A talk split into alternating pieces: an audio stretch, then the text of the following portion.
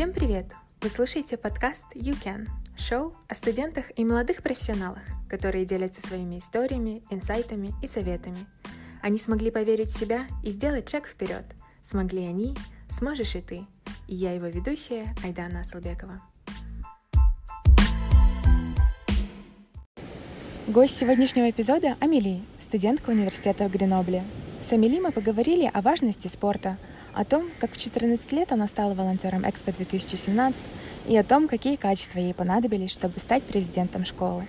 Также Амели рассказала, в какие страны и университеты она подавала и почему выбрала учиться во Франции на факультете Computer Science. А интро к данному выпуску я записываю, встречая рассвет на берегу почти Индийского океана и передаю вам звуки моря. Привет, Амели, большое спасибо за твое время и что сегодня делишься с нами своим опытом. Привет, спасибо большое, что дала такую возможность. А, надеюсь, мы проведем хороший подкаст. Здорово. А, мой самый первый вопрос. Что должен знать о тебе человек, который впервые с тобой знакомится? А, меня зовут Амели, мне 17 лет, и свой первый курс я отучилась во Франции в университете Гренобля на специальность информатика с прикладной математикой или computer science на английском. Классно. И, как я упоминала и в предыдущих подкастах, э, всегда, что computer science — это будущее, что технические профессии всегда будут цениться. А, мой следующий mm-hmm. вопрос, он больше не про академию, а про социальную жизнь и extracurricular activities. Mm-hmm. И школьники мне часто пишут, что вот, к примеру, в шестом классе я там занималась а, карате или вот а, каким-то еще внешкольным занятием, а, и спрашивают, можно ли это указать в аппликации. И я читала, что ты профессионально занималась конькобежным спортом с 5 по 9 класс. А, и как ты думаешь, а, насколько важны и нужны внешкольные занятия, которые произошли не в старшей школе, и можно ли о них писать дальше при подаче в университет? Я думаю, что это все зависит от того, а, какие навыки и насколько фундаментально вы научились именно этому навыку, какие навыки вы получили и насколько они важны. А, то есть я занималась конькобежным спортом профессионально, поэтому там а, я научилась дисциплине, работе через боль. то есть тренировки у нас были каждый день, летом два раза в день. Мы ездили на спортивные сборы, были огромные нагрузки работа была всегда над собой, то есть это одиночный вид спорта, поэтому каждый раз, когда ты бежишь на дистанции, ты не соревнуешься со своим соперником, если честно, ты соревнуешься с самим собой, потому что если результаты будут лучше, чем в прошлый раз, то ну, как бы ты похвалишь себя, а если хуже, то это будет очень плохо и как бы разочарование, конечно. Вот, и это меня тоже научило даже сейчас не сравнивать себя с другими людьми, потому что у каждого разные как бы conditions, условия вообще, и мы не знаем, что вообще происходит в жизни людей, поэтому всегда нужно сравниваться с самим собой и каждый день э, работать над лучшей версией себя. Вот. Э, и также в спорте, конечно, я научилась здоровому питанию и очень много знаний получила именно в плане тренировок, то есть как-то коннект со своим телом.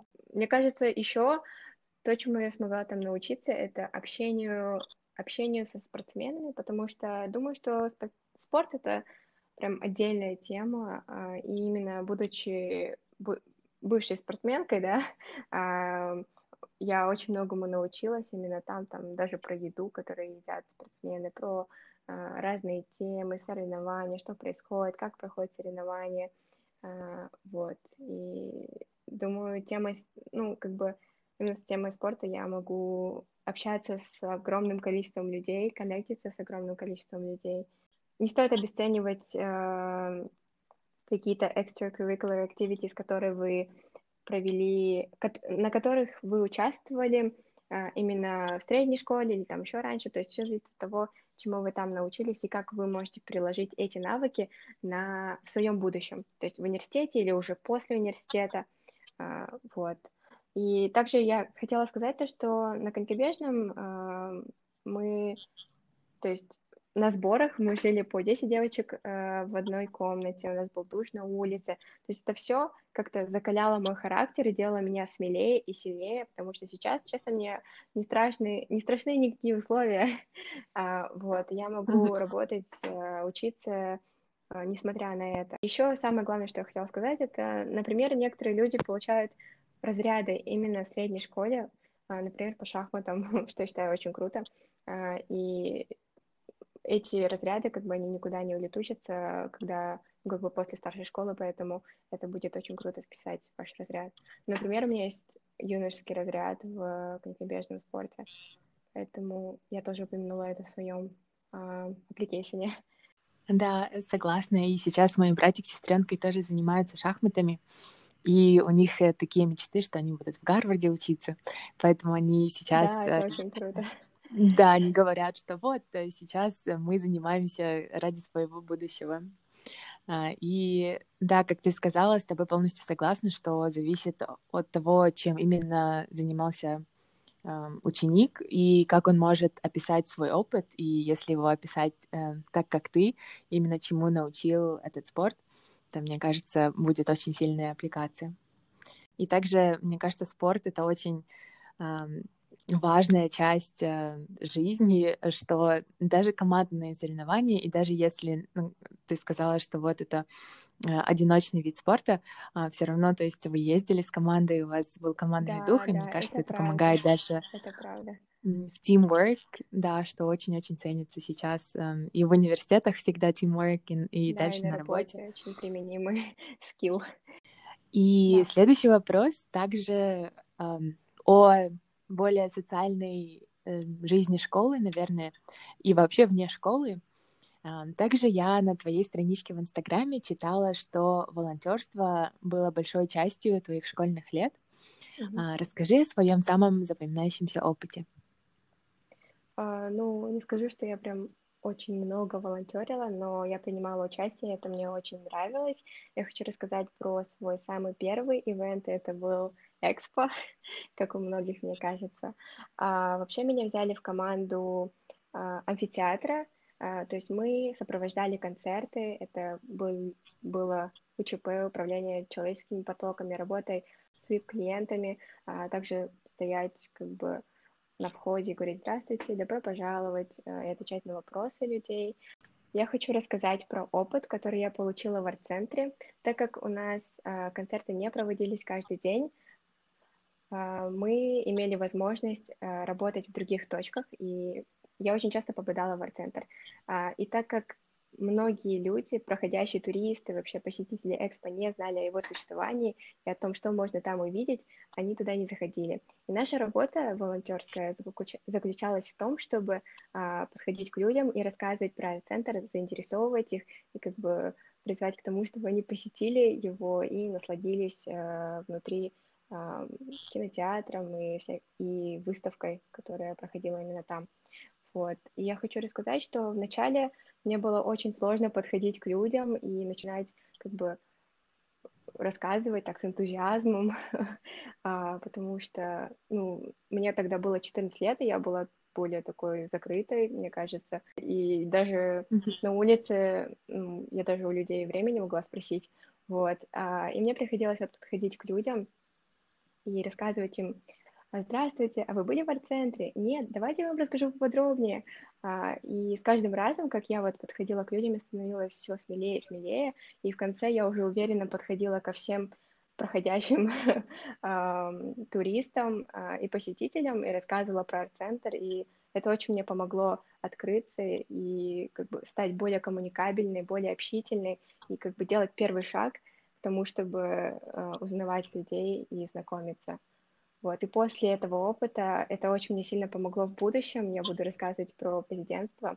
И также просто я могла, я могу до сих пор а, находиться в любом месте, как бы заговорить с любым человеком без какого-либо страха того, что меня там не примут или еще что-то в этом роде. Классно, да, очень ценный опыт получился из волонтерства. А, и я, кстати, тоже была на Экспо в 2017 году. Да, да и а, я работала в центре, это был как ЦОН, переводила э, все, весь этот разговор между э, этим человеком, который бы хотел открыть свой бизнес в uh-huh. павильоне своей страны, и между человеком из сон. Как ты не побоялась вот в 14 лет пойти волонтерить на такое большое мероприятие? А, если честно, я сама не знаю. А, как бы мне очень всегда хотелось попасть на экспо, но я до этого слышала, что беру с 18 лет, а потом я узнала, что мой одноклассник смог стать волонтером, которому было 16. Я подумала, блин, я тоже тогда хочу стать волонтером, и я пошла там призываться.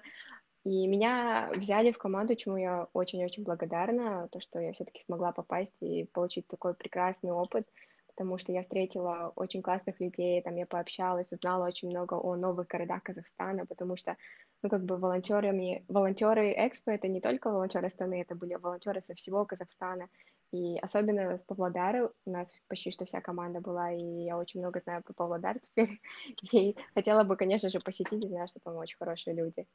У тебя очень эм, интересные опыты и внешкольные занятия.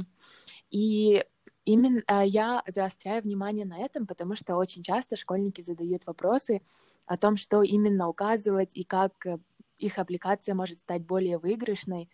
И что бы ты посоветовала поступающим ребятам, как найти свой passion и как найти занятие, чем можно заниматься а, вне школы, которое можно было бы дальше указать э, при подаче в университет? О, если честно, мне тоже как бы сложно ответить на этот вопрос, потому что мне еще 17, я тоже чуть потеряна, но я думаю, что самое главное это пробовать себя в разных сферах, а, то есть как-то записываться на курсы, может даже общаться с людьми побольше, и я думаю, что нетворк, он все равно помогает узнавать новые сферы у нас, а, новые возможности, и, может быть, читать побольше, узнавать, стараться как бы выделять время на то, чтобы узнать что-то новое каждый день. Вот. Классно. Да, и ты упомянула о президентстве в школе, угу. и я бы хотела спросить эм, из этого опыта, что было самым э, rewarding, вознаграждающим и самым challenging, самым тяжелым э, на этой позиции президента школы? А, думаю, сначала начну с опыта, как я стала президентом школы. Думаю, это самое тяжелое, что пришлось мне пройти, как сказать. У нас, получается, в школе до меня а, никогда не было девочки-президента. А, и поэтому вначале у нас, получается, никто не, не верил и не воспринимал меня всерьез, и что было довольно-таки сложно, потому когда я рассказывала людям про свою программу, и что я могу предложить, а, то люди очень часто мне отвечали, что Мили, это очень классно, а, я могу за тебя проголосовать, но ты ведь понимаешь, что ты не победишь, потому что ты девочка.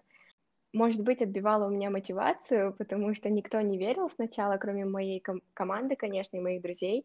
Меня начали воспринимать всерьез уже после того, как у нас был presidential speech, а, то есть мы выступили, рассказали, что мы предлагаем, и после этого уже люди начали как бы верить в меня, то, что я смогу, то, что девочка может все-таки стать президентом. Это не только а, место для мальчиков, вот.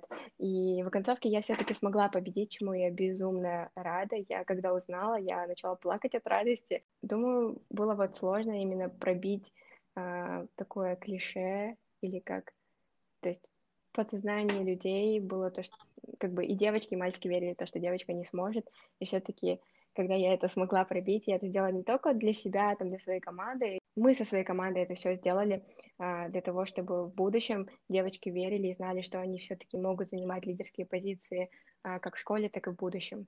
Самое rewarding, как по мне, это был опыт, который я получила, потому что, конечно же, я набила шишки, там, делала несколько ошибок, на которых я научилась многому. Это был очень ценный experience для меня. Uh, то есть я могу сказать, что именно когда я баллотировалась, я старалась выглядеть намного презентабельнее. Второе, чему я научилась, это быть еще более открытой. Я говорила, что на Экспо я научилась быть общительнее, и Экспо было прямо перед моим десятым классом. То есть в то время, когда я стала президентом, и во время президентства я стала еще более открытой и общительной, и научилась как-то а, создавать контакт с людьми еще быстрее и еще более позитивнее. И также, конечно же, командная работа. Были мои друзья, моя команда избирательная. а, компания моя. А, вот, и мы все вместе очень старались, и, конечно, были какие-то непонимания, иногда были какие-то там ссоры. Конечно же, мы учились работать вместе, работать над нашими какими-то там недопониманиями. Вот, и, конечно же, научилась вот командной работе. И после тоже, как я стала президентом, у, у нас был как бы совет э, президента и министров, и мы тоже как бы работали вместе и учились слушать друг друга и работать, идти вперед именно вместе. Очень много храбрости необходимо, чтобы а, вначале баллотироваться. И есть такой notion, как vulnerability, и мне кажется, оно Э, вот уязвимость э, очень часто останавливает многих э, ребят, в том числе и меня, от того, чтобы пробовать себя в каких-то новых направлениях. Да, да, в каких-то новых направлениях. И мне кажется, есть возможности, где человек чувствует, что вот, да, я квалифицирован, и, и очень много шансов, что я попаду, поступлю. Mm-hmm. И мне кажется, это намного легче подавать. И, а вот когда именно все э, против тебя, требует очень много храбрости и смелости. Э, и очень здорово, что ты все-таки э, не побоялась и, и стала президентом школы. Классно. Спасибо. Во время учебы в школе, как я понимаю, э, ты начинаешь изучать французский язык. Угу. И откуда появился интерес к этому языку? А, вообще у меня супер простая история. А, в восьмом классе где-то в сентябре мои родители пришли домой и сказали, вот, Амели, ты будешь поступать во Францию, тебе нужно учить французский, записывайся на французский. И вот так все и началось.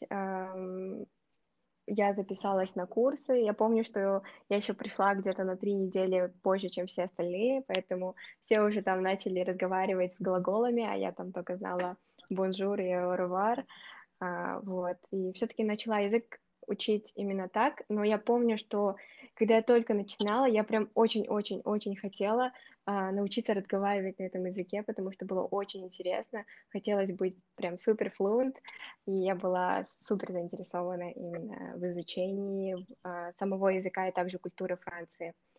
А, я до сих пор как бы учусь, а, я надеюсь, что в будущем буду еще больше погружаться и учиться, а, как больше коммуницировать с европейцами, как они видят жизнь, как они как бы смотрят на работу, еду, отдых.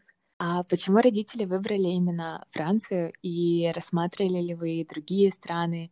Мои родители выбрали Францию, потому что, во-первых, бесплатное образование, оно бесплатное, оно качественное, то есть э, диплом ценится в мире, а, это во-первых. А во-вторых, а, как по мне, это то, что на французском языке говорит очень большое количество людей, то есть я имею больше возможностей с французским. А, также почему выбрали Францию, это потому что, скорее всего, то, что это ближе, чем многие страны. Ну, до Франции лететь прямым рейсом со Астаны 6 часов всего до Парижа. Ну, до моего города потом еще можно час, и получается 7 часов в общем. И получается, родители, они все равно переживали, потому что я выпускалась из школы, когда мне было 16, и я ехала за границу, когда мне было 16. То есть я еще не совершеннолетний, как бы тоже много чего не знаю.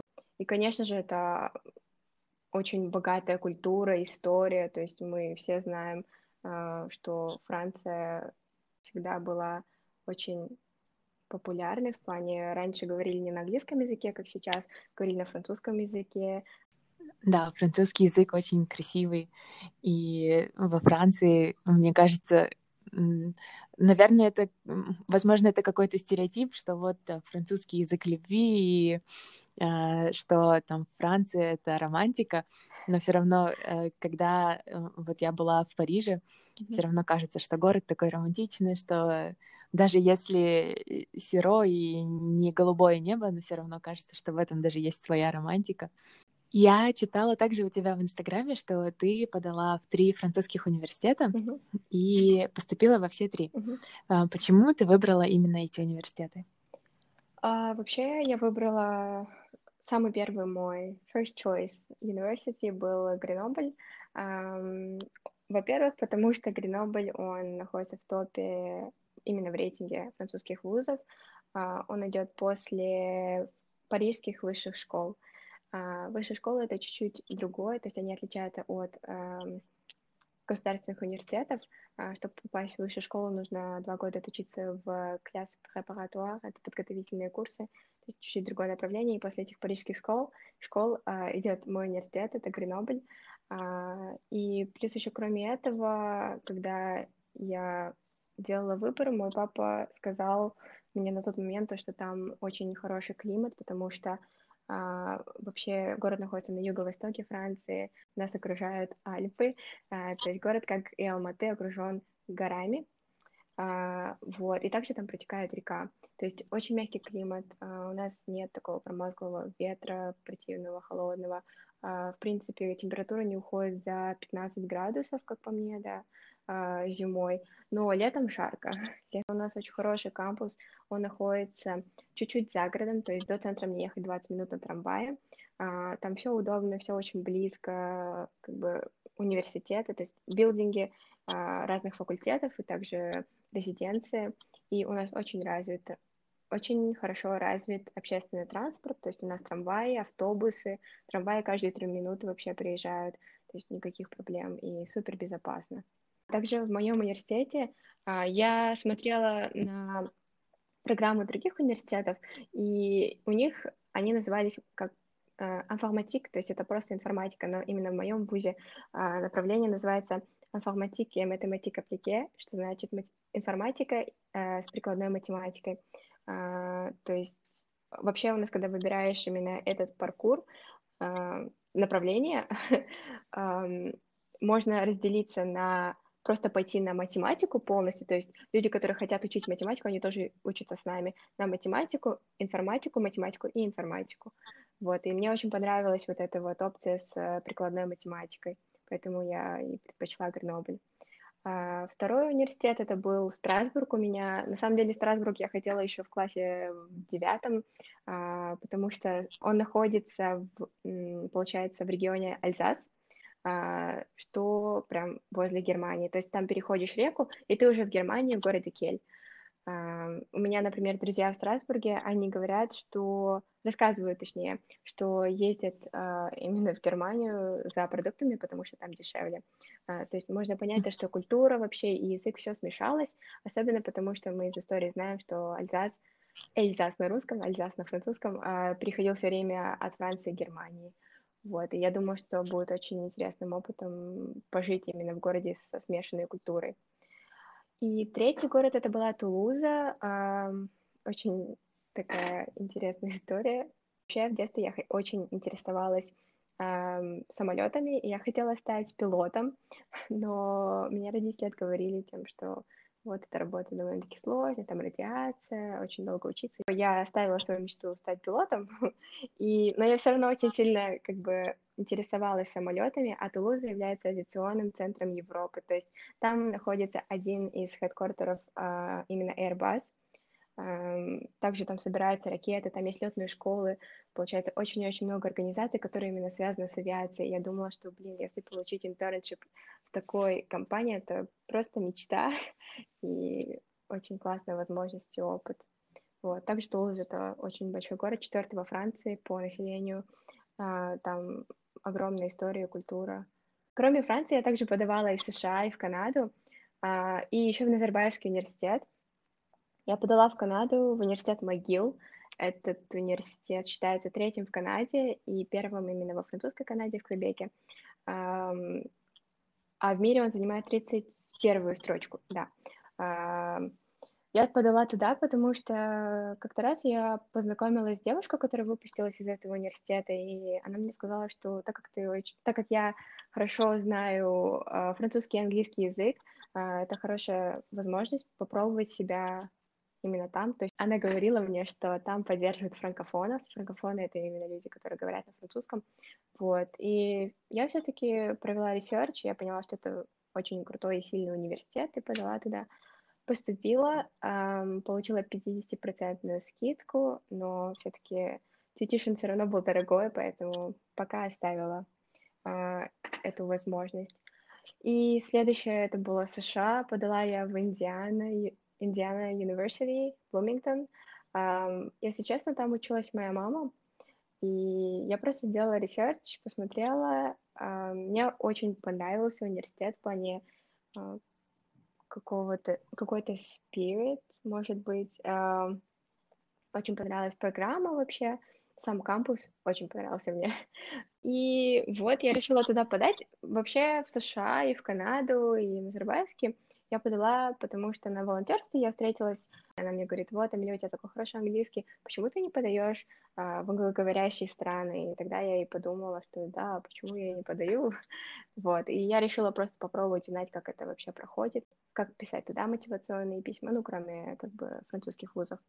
И в Назарбайский университет я подавала, а, потому что я считаю, что Назарбайский — это очень а, хороший университет в плане, у них очень хорошие условия за э, такое качество образования. То есть я знаю, что выпускники Назарбайск, Назарбайского университета, они обычно поступ, получают очень хорошие э, предложения э, работы именно. Э, я вот знаю девушку, которая работает в Google Париж, э, и она именно выпускница Назарбайского университета. То есть я подумала, почему бы нет, это еще и в моей стране такое хорошее качество образования, оно, оно ведь тоже на зарубежном а, примере построено. Поэтому вот решил туда тоже подать. Да, согласна. Э, выпускники Назарбаев университета а, поступают в топовые вузы на магистратуру, mm-hmm. и, как ты упомянула, а, у них и рекрутмент возможности тоже очень хорошие. Mm-hmm. В одном из эпизодов мы разговаривали со студенткой Болонского университета в Италии, и она упомянула, что для обучения в итальянском вузе необходимо иметь 12-летнее образование или после 11 класса необходимо один год отучиться в университете, что будет 12 лет обучения. И есть ли такие требования во Франции, и из чего состоял процесс поступления, и насколько он отличается от американской системы, к примеру? Um, у нас таких требований нет, то есть я сама закончила лицей, uh, но я закончила 11 классов, но меня взяли в университеты, поэтому даже если вы не учились 12 классов, то у вас есть возможность поступить во Францию.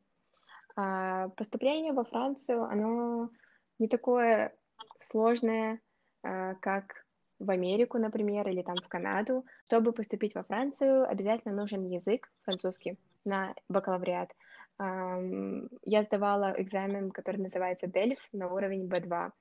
А, получается, нужно сдать язык, написать мотивационное письмо, перевести оценки и отправить грамоты. Когда я поступала в США в Канаду, я сдавала SAT, еще IELTS, также рекомендационные письма собирала, и там а, даже мотивационных письмах в плане, там в Common другой тип письма, можно сказать, и также университет может запросить где-то три разных вообще письма. То есть э, я помню, в могиле меня, меня попросили написать рекомендационное письмо самой себе. вот. А, и во Франции не нужны рекомендательные письма, а вот я знаю, что в Америку и в Канаду и в НУ я собирала рекомендательные письма у своих учителей. И мой следующий вопрос о твоей специальности. Как я в начале эпизода упомянула, что а, я всегда советую ребятам, которые спрашивают у меня совет, а, идти на Computer Science. И почему ты выбрала именно эту профессию? А, если честно, эту профессию предложили мне мои родители, потому что, ну, мы все понимаем, что Science — это очень перспективное направление — в плане даже сейчас, когда пандемия, очень много людей их отправляют там в отпуск, или они теряют вообще работу, но именно программисты, они не теряют работу, у них, наоборот, появляется еще больше возможностей, потому что столько компаний хотят перевестись на онлайн, и кто их переводит на онлайн, конечно же, это программисты. Еще до этого занималась в школе программирования, и мне очень понравилось, в принципе, это было интересно, и я подумала, почему бы и нет, и еще компьютер сайенс можно применить э, в абсолютно, можно сказать, почти что во всех направлениях, то есть сферах жизни, э, даже в искусстве можно создавать какие-то 3D э, экскурсии по музеям. вот, то есть очень применимая профессия с большим будущим и интересная. Вот поэтому я и выбрала компьютер сайенс. А какой был твой самый запоминающийся класс so far? За твой первый год обучения? А, мой самый запоминающийся класс — это дискретная математика. а, то есть, если честно, когда я ехала учиться, я не думала, что будет так много математики, но особенно в первом семестре у меня было больше математики, чем само, самих языков. Ну, что понятно сейчас, конечно, но вначале я была в шоке. вот, количество математики, и мы учили вот дискретную математику, и она была на французском языке, а, наверное, люди, которые уже в университете, они знают, что там больше нужно, особенно на первом курсе, то есть нужно больше описывать. На фран... Мне пришлось описывать это все на французском языке, и это было сложно, но потом я к этому приспособилась. Мне кажется, именно эти математические курсы меня пугали от computer science в университете. Mm-hmm когда я рассматривала, э, возможно, поменять свою профессию от экономики на computer science. Uh-huh. И я взяла начальный курс питона, и потом вот следующим курсом была дискретная математика. Mm-hmm. Я все смотрела, на силабус смотрела, а, и так и отложила. Ну, в принципе, потом, если постараться, то уже становится не страшно, а учишься и понимаешь, что происходит. Что бы ты посоветовала поступающим ребятам при поступлении и при выборе профессии, и есть ли что-то такое, что ты знаешь сейчас и хотела бы, чтобы ты знала при поступлении? А, я думаю, это говорят все, но начать заранее а, было бы классно начинать поступление примерно за два года, за три года, то есть готовить свою стратегию, уже выбрать все свои университеты, быть на сто процентов уверенным э, именно как это делается, что это делается. Иногда я могла что-нибудь пропустить, то есть мне приходилось в последний момент это вот там что-нибудь собирать или находить или переводить, вот. Поэтому заранее искать информацию, особенно research, мне кажется, это самое сложное в плане найти университет, который подойдет именно вам, э, программу, которая вам понравится, и получается этот именно research, он занимает огромное время. Чем раньше вы начнете, тем больше у вас возможностей поступить именно туда, куда хотите вы, найти свое место. Очень правильный совет, что время как раз, э, мне кажется, останавливает очень многих ребят, которые или поздно об этом узнают, или же поздно начинают подготовку, mm-hmm. думая, что вот еще есть целый одиннадцатый или двенадцатый да, класс. Да. Потому что подача начинается на самом деле в начале одиннадцатого класса, то есть у вас нет времени в одиннадцатом классе. Ну, максимум можно сдать тесты, но все остальное нужно сделать до этого. А что стало самым необычным, непривычным э, в университете или во Франции в целом? И также, как ты упомянула, ты в 16 лет поехала на учебу. Mm-hmm. И был ли homesick поначалу, и как ты адаптировалась э, к новой стране, к новой культуре? А, насчет самого интересного, необычного, я бы сказала, это то, что во Франции а, магазины закрываются в 7 а, все рестораны работают по расписанию, воскресенье работают только рестораны и, может быть, пара супермаркетов. А, а так все закрыто. Это было для меня самым шокирующим, потому что в Казахстане, ну, как бы в 7 вечера я только выхожу, чтобы пойти на шопинг, а во Франции в 7 уже все закрыто. А, вот, это было самое непривычное для меня, но потом я все-таки поняла, почему это происходит. То есть я даже еще не говорю про государственные учреждения, которые могут закрыться в 3 дня, в 12 дня, в 5, то есть, ну, очень рано. А, я поняла то, что во Франции а, люди ценят хороший баланс между работой и отдыхом. У французов 35-часовая рабочая неделя, когда в Казахстане у нас 40, 40 часов люди должны работать. А, и плюс еще у французов по закону каждый человек имеет право на пятинедельный отпуск – если вы работаете на full time. То есть не обязательно иметь супер fancy работы, чтобы иметь пятинедельный отпуск. Я слышала с детьми, еще, кажется, есть второй отпуск. Поэтому для семейных это очень прекрасное место. А, можно столько времени уделить своим любимым. А, вот. И для меня, да, было непривычно то, что все так рано закрывается, в воскресенье ничего не работает. А насчет адаптации, я хочу сказать, что вначале мне было сложно с языком, конечно же, как и всем, а, но это для меня не в первый раз как бы переезжать в другую страну. В плане, я в шестом классе вместе с мамой провела год в США, и на тот момент я вообще не знала английский язык, то есть на, на очень базовом уровне, когда вообще никого не понимала, но во Франции я все-таки понимала людей, но гнаться за своими, за, за своими одногруппниками именно в академическом плане, потому что, ну, как бы, все равно чуть-чуть учиться сложно даже французам, а я как бы еще вначале не знала очень много терминов, там, математики, физики, и на это все ушло время, чтобы как бы приспособиться, поэтому было вот сложно с языком, а, с общением, в принципе, не так много проблем. А, я, точнее, не столкнулась с проблемами, потому что с самого первого дня я подружилась со своими одногруппницами, и они были очень доброжелательными, они очень хорошо ко мне относились. А, бывали времена, когда они мне даже писали вечером и предупреждали, типа, вот, Амели, у нас там какой-то тест, там, принеси там вот это, вот это, вот это, что было очень приятно. И вот, но в принципе через месяца два, я думаю, уже все стало на свои места. Я более-менее приспособилась к жизни во Франции. А, по поводу homesick, я, конечно же, я скучала по своим родителям и по своему братику и по своим друзьям. Вот, были времена, когда я думала, вот, я так хочу Казахстан обратно. Там была такая беззаботная жизнь. А, Наверное, в начале всегда, когда особенно так э, резко меняется э, все вокруг, что новые люди, новые друзья, новый язык, э, новая система образования и новый статус теперь студента, не школьник. Э, наверное, да, да. всем очень тяжело привыкнуть, э, но, э, как говорят, что именно в таких моментах, когда мы выходим из зоны комфорта, начинается наш рост. А, и ты упомянула о своих одногруппниках. А есть ли у вас еще студенты из других стран? National. Насколько много, да, насколько много international students в вашем университете?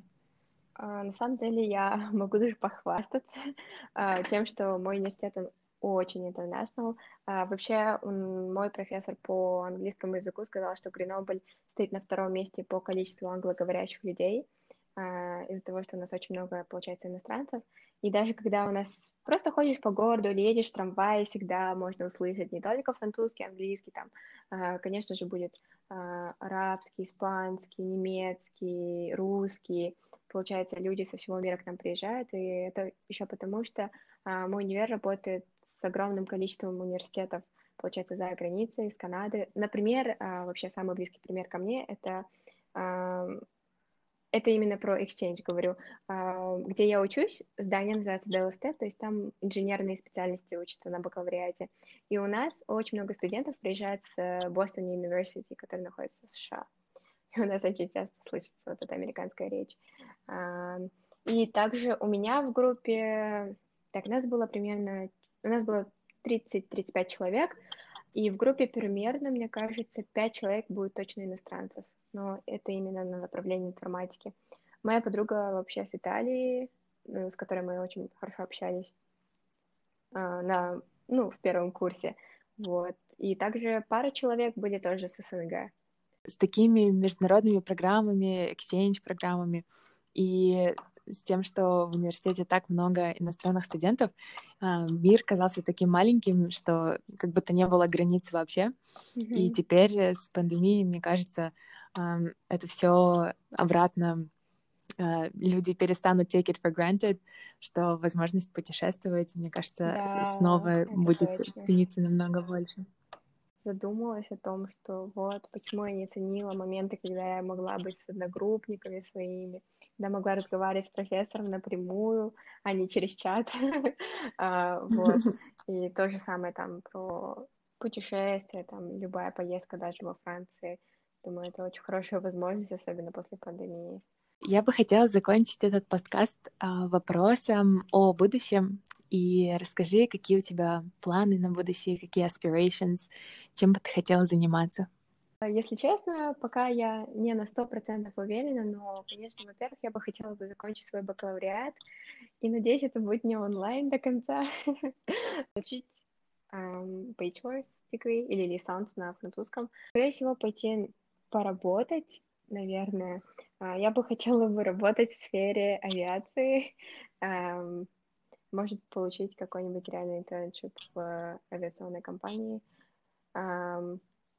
после я бы хотела бы получить мастер's degree, конечно же, а, и, скорее всего, в science, но это еще не сто процентов, потому что я только отучилась, ну, как бы, я только на первом курсе, то есть перехожу во второй, поэтому не могу быть уверенной на сто, сто, сто процентов. Здорово, я очень-очень надеюсь, все твои желания и мечты сбудутся. Спасибо. И такой а, когда ты говорила про авиацию, что хотела стать пилотом, а, я вспомнила, а, что в детстве я, когда видела стюардесс Air Астаны, мне очень нравились их э, формы, и мне всегда казалось, чтобы э, стать пилотом, необходимо сначала стать стюардессой, и потом можно промоутнуться и стать пилотом. А, вот, и э, у меня это было одно из моих э, мечтаний в детстве, что я стану стюардессой, а потом пилотом. Желаю тебе успехов, и чтобы твоя учеба началась тоже. снова во Франции, и чтобы ты обратно воссоединилась со своими друзьями и профессорами. Мне тоже было очень приятно познакомиться и провести этот подкаст.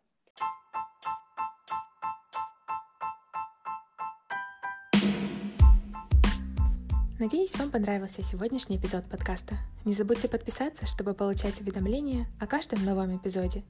Если вы хотите оставить отзыв или порекомендовать следующего гостя, пишите в Инстаграм на aidana.asalbekova. До следующего эпизода!